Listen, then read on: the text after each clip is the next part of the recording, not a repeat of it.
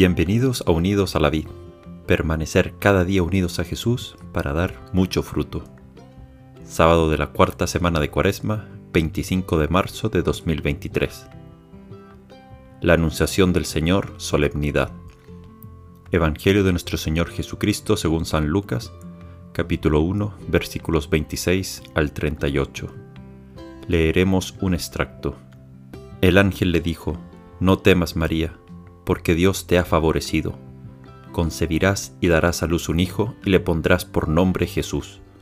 Él será grande y será llamado Hijo del Altísimo. El Señor Dios le dará el trono de David su padre, reinará sobre la casa de Jacob para siempre, y su reino no tendrá fin. María dijo al ángel, ¿Cómo puede ser eso si yo no tengo relación con ningún hombre? El ángel le respondió, el Espíritu Santo descenderá sobre ti y el poder del Altísimo te cubrirá con su sombra. Por eso el niño será santo y será llamado Hijo de Dios. También tu parienta Isabel concibió un hijo a pesar de su vejez, y la que era considerada estéril ya se encuentra en su sexto mes, porque no hay nada imposible para Dios. María dijo entonces, Yo soy la servidora del Señor, que se haga en mí según tu palabra. Y el ángel se alejó. Palabra del Señor. Gloria a ti, Señor Jesús. Hoy toda la iglesia celebra la solemnidad de la Anunciación, que es cuando el ángel Gabriel trae el alegre anuncio de parte de Dios de que María sería la madre de Jesús. Y acabamos de escuchar que la respuesta de María ante tan gran anuncio es su famoso fiat. Fiat aquí obviamente no es la marca de auto, sino que es un verbo en latín que se podría traducir como hágase. María dice que se haga en ella lo que el ángel le está pidiendo, concebir en su vientre a Jesús por obra del Espíritu Santo.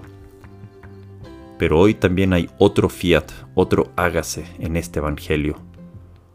Un fiat, un hágase que es silencioso. En el cielo Jesús le dice a su Padre, hágase en mí tu voluntad. Aquí estoy para hacer tu voluntad envíame a la tierra a salvar a los hombres.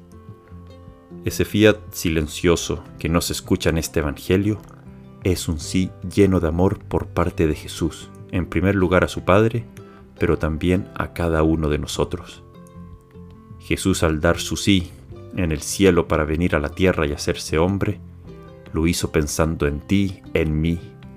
Él nos ama tanto que no se podía imaginar, no se podía imaginar una eternidad separado de nosotros. Nos vino a salvar personalmente para llevarnos al cielo junto a Él, en un lugar que Él mismo ha preparado en la casa del Padre. Creo que todos hemos tenido la experiencia de amar tanto a alguien que quieres estar siempre unido a esa persona, y que cuando están separadas se piensan el uno al otro, o lo único que piensan es cómo buscarse para volver a unirse. Lo mismo Jesús con nosotros. Nos ama tanto que no podía imaginarse estar separado de nosotros por causa del pecado.